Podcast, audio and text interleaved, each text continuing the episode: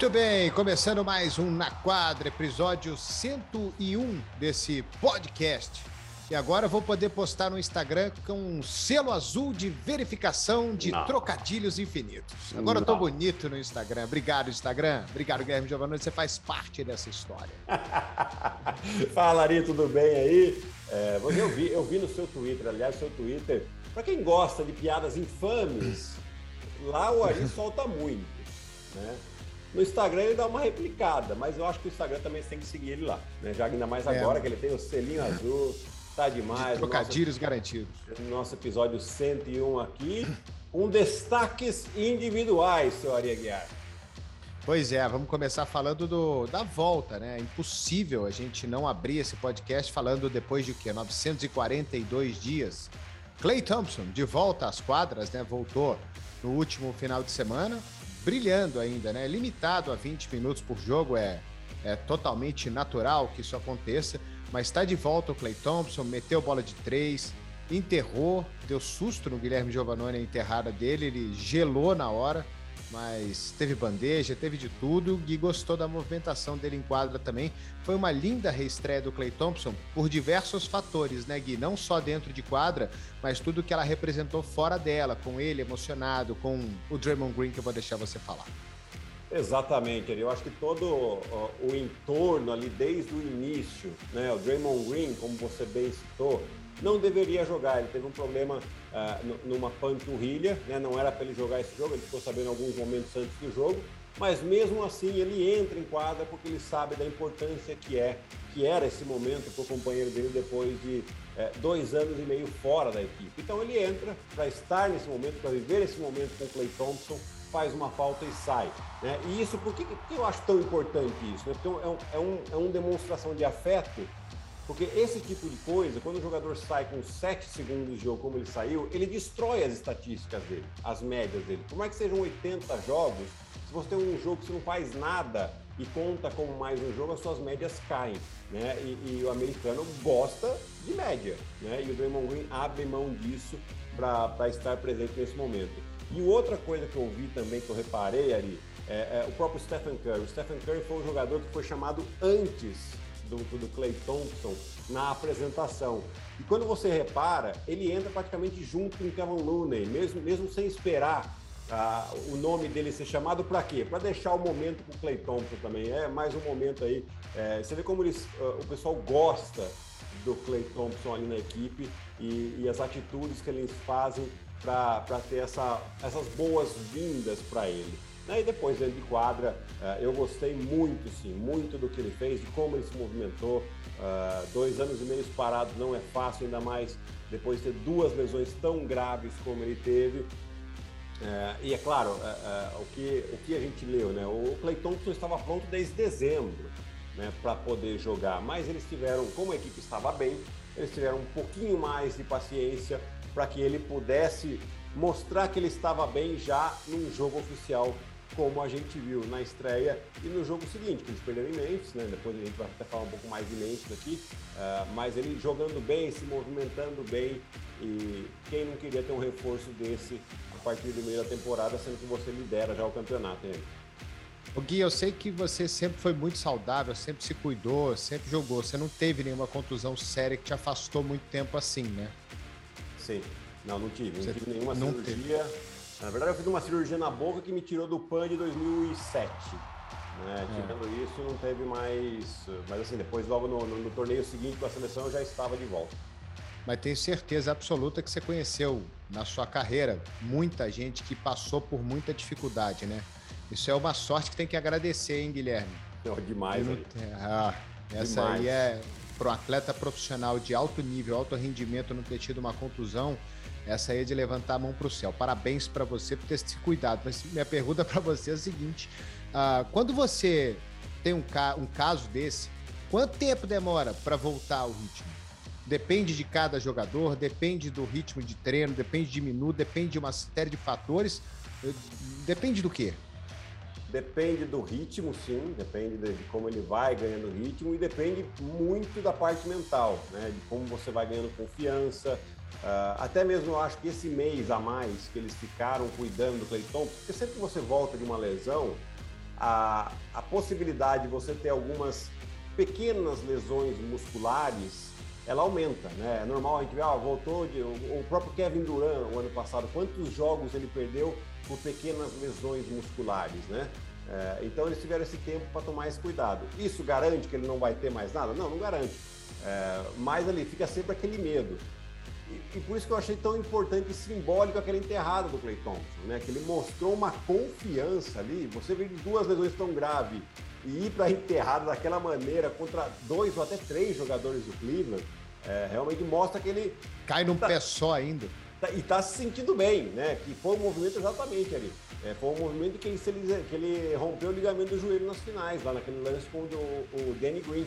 Né? Então, e, e, eu não sei se o que mais impressionou naquele lance foi a enterrada ou foi ele quicar a bola quatro vezes antes da enterrada.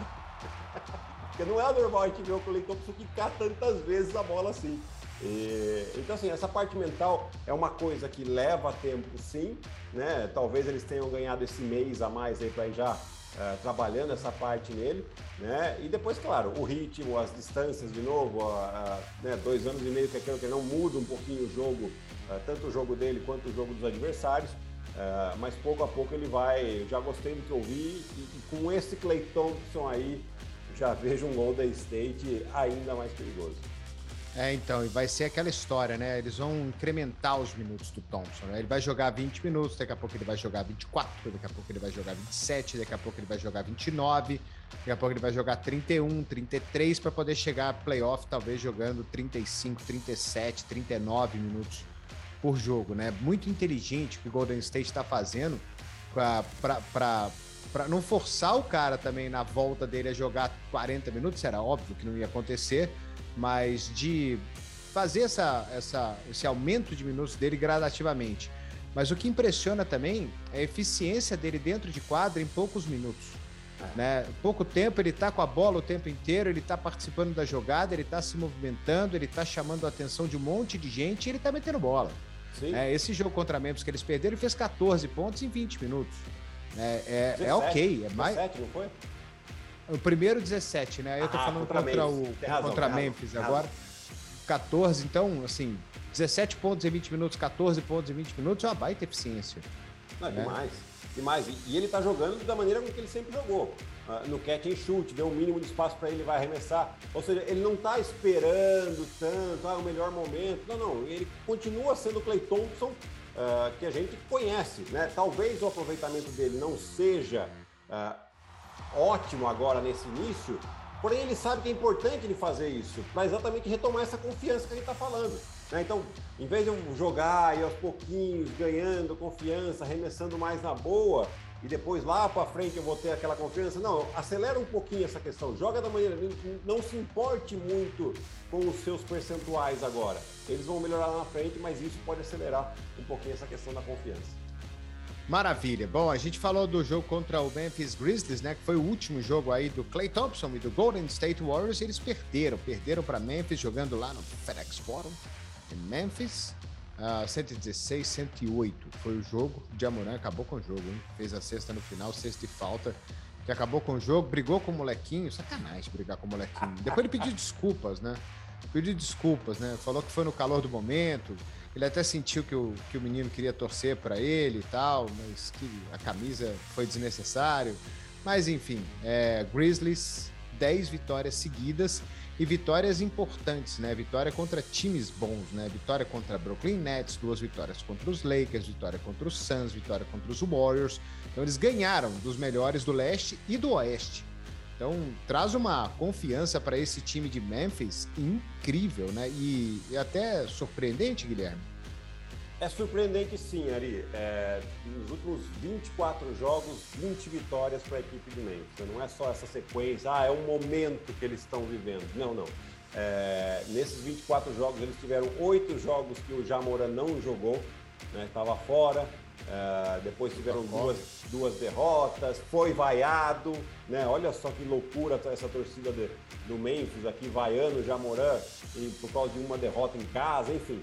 Uh, e depois essa sequência de 10 vitórias. É um time que joga de maneira muito inteligente, defensivamente é bastante sólida E ofensivamente, é claro que você conta com o Jamoran, né, que está aí em média de quase 25 pontos por jogo, mas você tem ali o Dylan Brooks é, arremessando muito bem, o Desmond Bain, o Dylan Brooks agora está machucado, né? Mas você tem o Desmond Bain uh, com 17 pontos e meio de média, o Jaren Jackson Jr., que volta que ele teve, no ano passado ele voltou no finalzinho da temporada e agora já voltando muito bem também.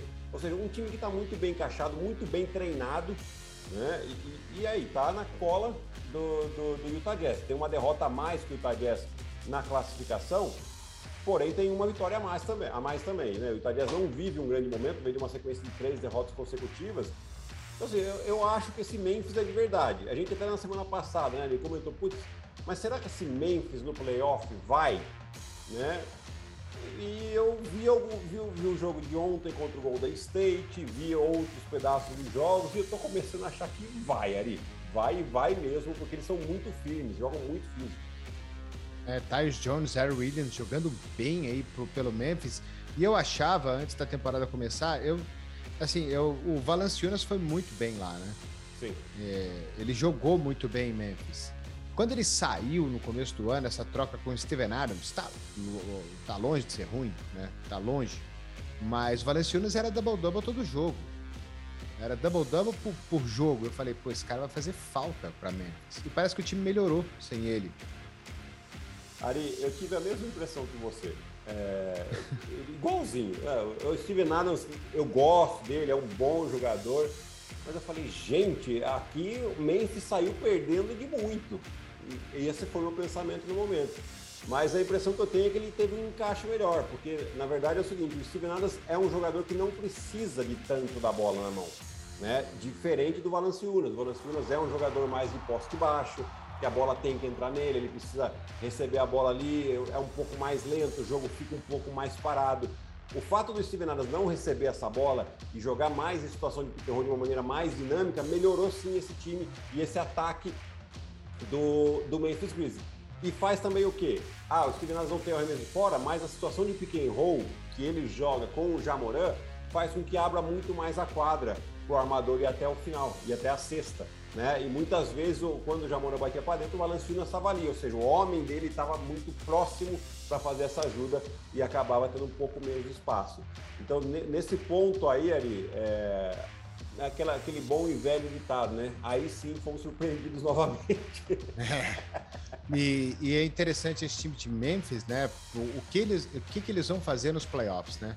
Porque ainda, ainda é uma incógnita. Você está falando que é de verdade, mas é, quando chega playoff, ainda mais. A gente. Pô, o, o Atlanta Hawks no ano passado foi uma baita história. Sim. E uma história totalmente comum. Né? E eles têm os méritos, obviamente, mas o Philadelphia 76ers teve muito demérito naquela série de tomar duas viradas para mais de 20 pontos para não classificar. Tá? Mas assim, parabéns para Atlanta. E o que eu quero dizer é que em séries de sete jogos contra times fortes, times que acostumados a ganhar, né? times que estão aí batalhando em playoff já com alguma experiência há algum tempo, eu ainda duvido. É. Mas... É, mas, mas assim, até que eles ganhem uma série de playoff ali, essa dúvida vai existir. Né? Porque é, é, é, é normal. Né? A gente também, até a temporada passada, o Clippers não chegava uh, em finais de conferência. Chegou, mas parou no, no Phoenix, né? Bom, mas quebrou essa barreira. Então eles vão ter uma oportunidade para quebrar essa barreira, acredito eu, essa temporada. Hoje eles estão em quarto, nada impede que eles possam chegar ainda em terceiro, eventualmente. Segundo já é um pouco mais difícil, né? Nós estamos agora na metade da temporada, tem ainda mais 40 jogos aí pela frente, é, mas aqui já, tá, já, já, fica muito mais claro para a gente ver a situação é, de possibilidades de playoffs. E, e Memphis, do jeito que está jogando, eles podem se terminar em terceiro, em terceiro você já joga contra o sexto, e aí é que mora o perigo, né? Quem vai ser o sexto da Conferência Oeste? Hoje Lakers. é o Denver, mas pode ser o Lakers, mas pode ser o Clippers, mas pode ser o Dallas. Assim, que tá com é... seis vitórias seguidas também nesse momento aí o Dallas Mavericks, né? E tá atrás do Memphis, inclusive. Exatamente, tá coladinho ali. É, é, o Don't não vem com aqueles números da temporada passada, mas a defesa do Dallas melhorou é, consideravelmente. Pô, mas Dallas a... também sofreu com esse Health and Safe Protocols, hein? Que eles ficaram de Pô, jogaram com os caras aí que, pelo amor de Deus, os caras não jogam aqui na esquina, com todo respeito. Não, eles tiveram tanto que eles, contra... eles contrataram o Isaiah Thomas com um contrato de 10 dias e o Isaiah Thomas entrou no protocolo.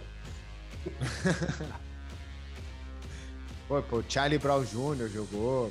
Pô, pô, até mesmo. Que Uma loucura. É, agora tem outra história, se eu bater em Memphis, agora vão soprar, né? Porque se o Jamoran ficar fora do All-Star Game esse ano, vai ser um verdadeiro absurdo. Né? Porque eu tava vendo notícias aí do tipo, ah, ele tá provando que ele é um All-Star. Pô, provando? se ele não for pro... É, então, eu vi notícias desse jeito aí, eu fiquei chocado. É titular. Pô. pô, tá de brincadeira, né? Não tem nem como. É, é os dois, para mim, os dois armadores da Conferência Oeste é Stephen Curry e Jamoran. Ah, mais o Luca Doncic. Ah, mais o Donovan Mitchell. Beleza, estão jogando bem. Nome. Mas o que tá fazendo o Jamoran não tem como, gente. Ele e o Curry, para mim, esse ano teriam que ser absolutos. É, ele não vai ser votado, muito provavelmente, né? Como. É. Tomara que é. seja. É porque é, tem aquele lance também, né? Memphis é um mercado é, Memphis, pequeno. Dato. Ah, você vai pegar aí, sei lá, nome de Los Angeles, aqui não tem nenhum armador lá em Los Angeles, né? Tem o Westbrook, mas não, não faz uma temporada para tanto, então a galera também dá, tem um pouquinho de bom senso. Mas é, o fato que Memphis é um mercado muito pequeno e a galera realmente meio que não olha para isso, né? Mas eu torço para que ele seja assim o titular, porque não tem como deixar o Jamoran fora desse All-Star Game. É, e ele, pô, ele tá se provando uma super estrela da, da NBA já faz tempo, inclusive, que ele tá jogando bem. E agora com o time subindo, vai ser ainda mais. Bom, é, super estrela mesmo é o, o tal do Joel. O Joel. Cruel? Embiid. Joel Cruel. Pô, jogou no Cruzeiro isso aí. É. Quer falar do Cruzeiro? Quer falar do Cruzeiro? É, não, não, não, melhor não. Ainda não, ainda não. Vai que, vai que dá bom, né? Parênteses, você gostou do Ronaldo ter comprado ou não? Sim ou não? Gostei, ah, gostei. Ah, eu também. Gostei. Eu não sou cruzeirense, mas eu gostei. Não gostei do que fizeram com o Fábio. Isso eu não gostei. Ok. É? Você que jogou, imagina, onde você foi ídolo, de repente você não tem a chance de despedir da torcida, onde você foi o maior jogador na posição da história do seu time. Ah, mas enfim. É, o Joel Embiid, isso não vai acontecer com ele no Philadelphia 76. Quando ele aposentar, vão aposentar o número dele, vão fazer uma baita cerimônia, né? Ele vai receber todas as honrarias lá em Filadélfia, é, vai falar pra caramba, vai como sempre, provavelmente brigar com Ben Simmons, vai xingar o técnico, né? mas vai ser homenageado. E o homem tá arrebentando. Os últimos 10 jogos dele aí, você até mandou as médias aí, 37 pontos por jogo. 32. 32, 32. 6, 10 rebotes, 4 assistências. A 37 ele fez no último, né? Isso. 41% de aproveitamento nas bolas de 3 e 53%. Tudo isso, Ari. Agora que veio legal, em 32 minutos em quadro. Um ponto por minuto praticamente aí pro, pro Joel Embiid. E, e que, né, obviamente ajudou nessa sequência de Filadélfia de sete vitórias consecutivas Uh, Filadélfia agora estava é, bem lá para baixo na classificação, essas vitórias aí deram uma bela de uma impulsionada, já estão em quinto na Conferência Leste, a uma vitória, um, a um jogo de diferença praticamente do Miami Heat, que é o terceiro, e a dois jogos do Brooklyn, que é o segundo. Né? Seja, então já entrou naquela briga ali de estar entre as primeiras colocações, é, obviamente aproveitando esse grande momento do Joel Embiid, e a equipe jogando melhor, né? O Embiid ele ficou fora de alguns jogos por protocolo de, de saúde, ele pegou Covid também, né? E foi a, o momento em que a equipe do Philadelphia mais sofreu na temporada, quando o Embiid não estava em quadro. E agora ele voltando a jogar, já vai melhorando muito a situação do Philadelphia aí, que ainda, né, Ari, pode adicionar um jogador importante aí, caso consiga fazer essa troca com o Ben Simmons. É, exato, né? Eles, o, o, nosso general manager lá do Philadelphia, que eu sempre esqueço o nome dele, rapaz. Daryl Moore. sempre me lembro. Daryl Moore, isso aí. É, ele quer uma superestrela, ele não vai abrir mão disso, né? Ele quer uma superestrela em troca do Ben Simmons. É isso que ele quer. Ele não vai abrir mão do Simmons por absolutamente nada e ele não tá nem aí se o Ben Simmons vai jogar ou não vai jogar. É, ele não tá, ele tá se lixando pro, pro Ben Simmons. Ele, se ele for trocar, ele vai trocar para alguém que ele imagine que seja uma estrela. E aí começaram a surgir rumores de The Aaron Fox por Ben Simmons. Né? E o Gui gostou. Eu gostei e muito, Ari, porque assim, é, é realmente um armador pontuador que o Philadelphia precisa. Né? Você tem, é, obviamente, o Seth Curry, mas o Seth Curry não é um armador de ofício, né? ele é mais um arremessador. Então, você trazendo um De'Aaron Fox, por exemplo, você pode trazer aquele jogador que, que tem uma, uh, uma profundidade na batida para dentro, né? na, na, criação de espaço, na criação de jogada em situações de pick and roll ou até mesmo em, situação, em situações de, de, de isolations, né? quando tem uma situação até mesmo de mismatch. Né? Eu acho muito interessante, acho que o Aaron Fox uh, tá meio solto ali, meio perdido em Sacramento, o time de Sacramento a gente nunca sabe uh, que acontece ali, né? É, Eles ainda estão naquela do de jogar play-in, né? Estão brigando pelo play-in lá. É, mas. É, mas não vai. Aquele, né? é, é, aquele time que vai nadar, nadar, nadar e vai morrer na praia, né? Sequência aqui de cinco derrotas consecutivas. É, nem o, o, o Detroit, o, desculpa, o San Antonio jogando mal, eles conseguem passar na frente do, do Detroit. Aí você tem já New Orleans que pode passar eles também. É, eu não acredito em Sacramento, em Sacramento em play-in. Eu acho que tanto San Antonio quanto Portland são melhores que eles. É, e eventualmente até o Pelicans aqui pode passá-los e, e, deixar o, o Sacramento lá para trás. Então acho que tem que pensar eventualmente aí é, o, o, Ben Simmons pode ganhar um ar novo, né, se isso se concretizar. E para falar assim, o Daryl Moore ele não está nem aí pro Ben Simmons, isso é verdade, mas ao mesmo tempo ele não quer perder a, a, a oportunidade de aproveitar um, um Joel Embiid no Prime. Né? Então, assim, é, ele, eu tenho certeza que ele vai fazer de tudo para trocar o Ben Simmons até a, a, a, deadline. Né? A gente ouviu muitos rumores, inclusive, com com o Atlanta Hawks, pelo John Collins e o, o, e o Hunter, se não me engano. Ou, enfim, não estou lembrando qualquer outro jogador que estava para ser envolvido ah. nesse rumor. Uh, mas assim, o John Collins ali é mais um, um quatro arremessador. Você já tem o Tobias Harris que pode fazer essa posição, então não vejo fazer muito sentido. Também falaram do, do Sabones, mesma coisa. Você está trazendo um cara que já tem uma, uma posição muito bem preenchida ali.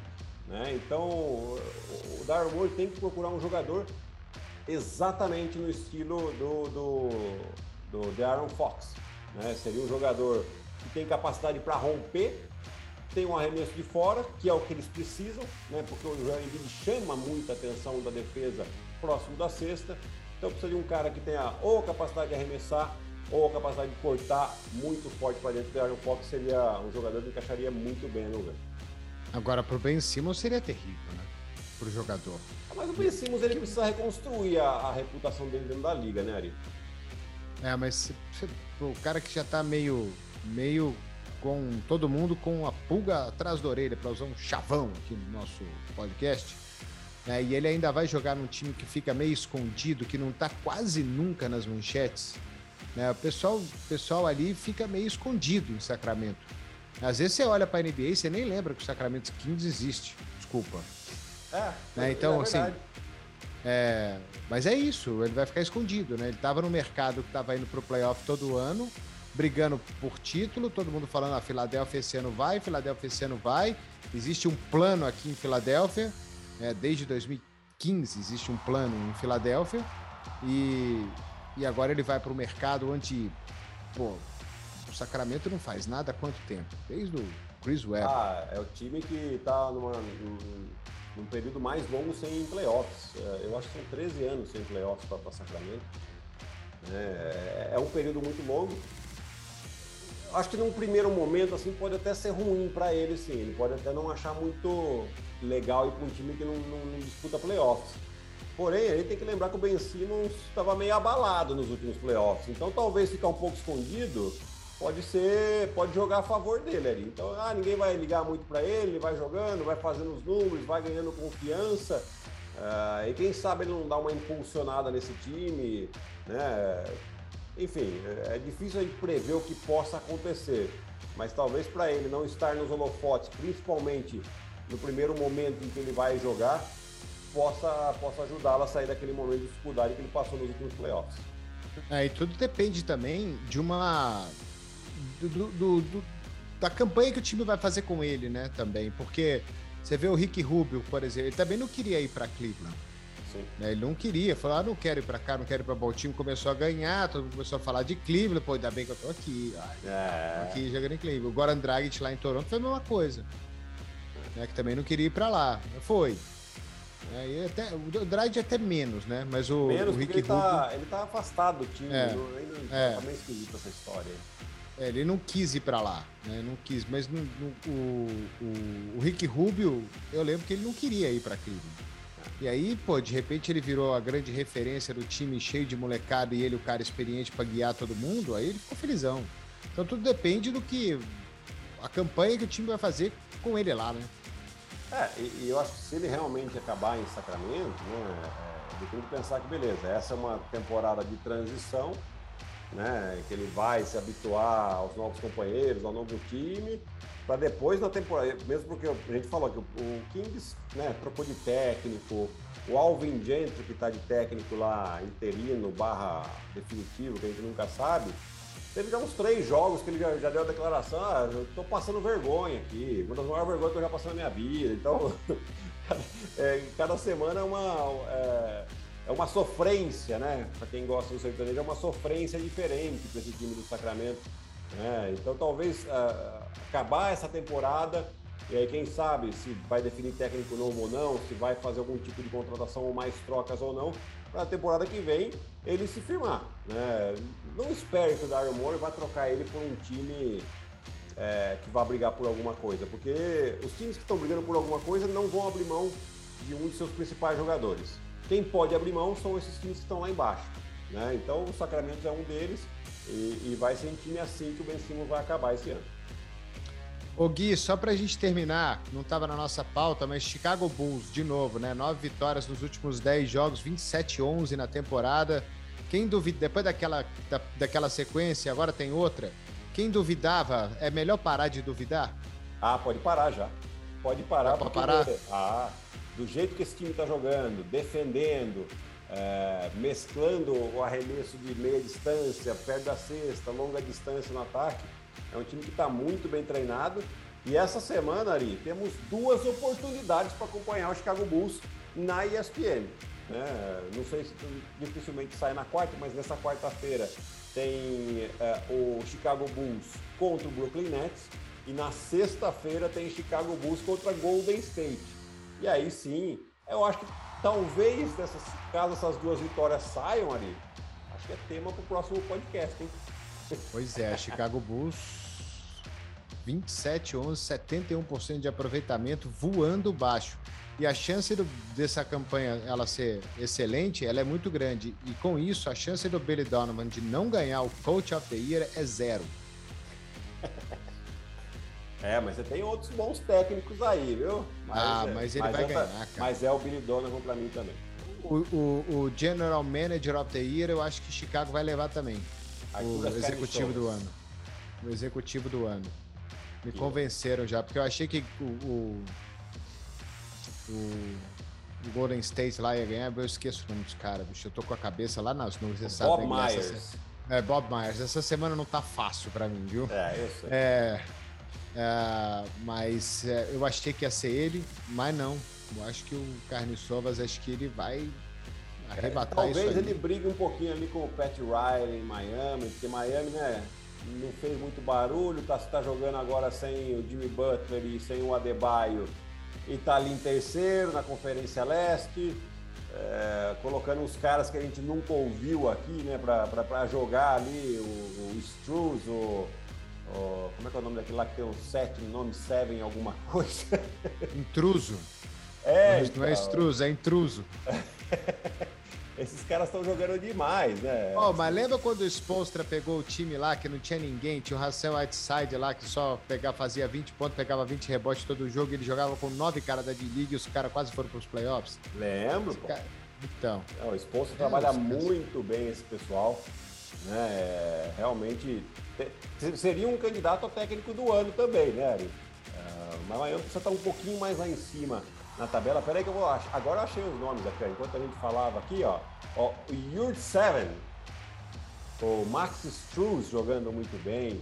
Uh, quem mais aqui? Uh, o Kyle Guy, Cris Silva. Ou seja, olha os jogadores com que o, o, o Spolstra tá, tá colocando em quadra e ainda tá saindo vitorioso, hein? Além de, obviamente, você ter o Tyler Hero ali, vindo do banco, jogando muito bem, o Duncan Robinson, enfim.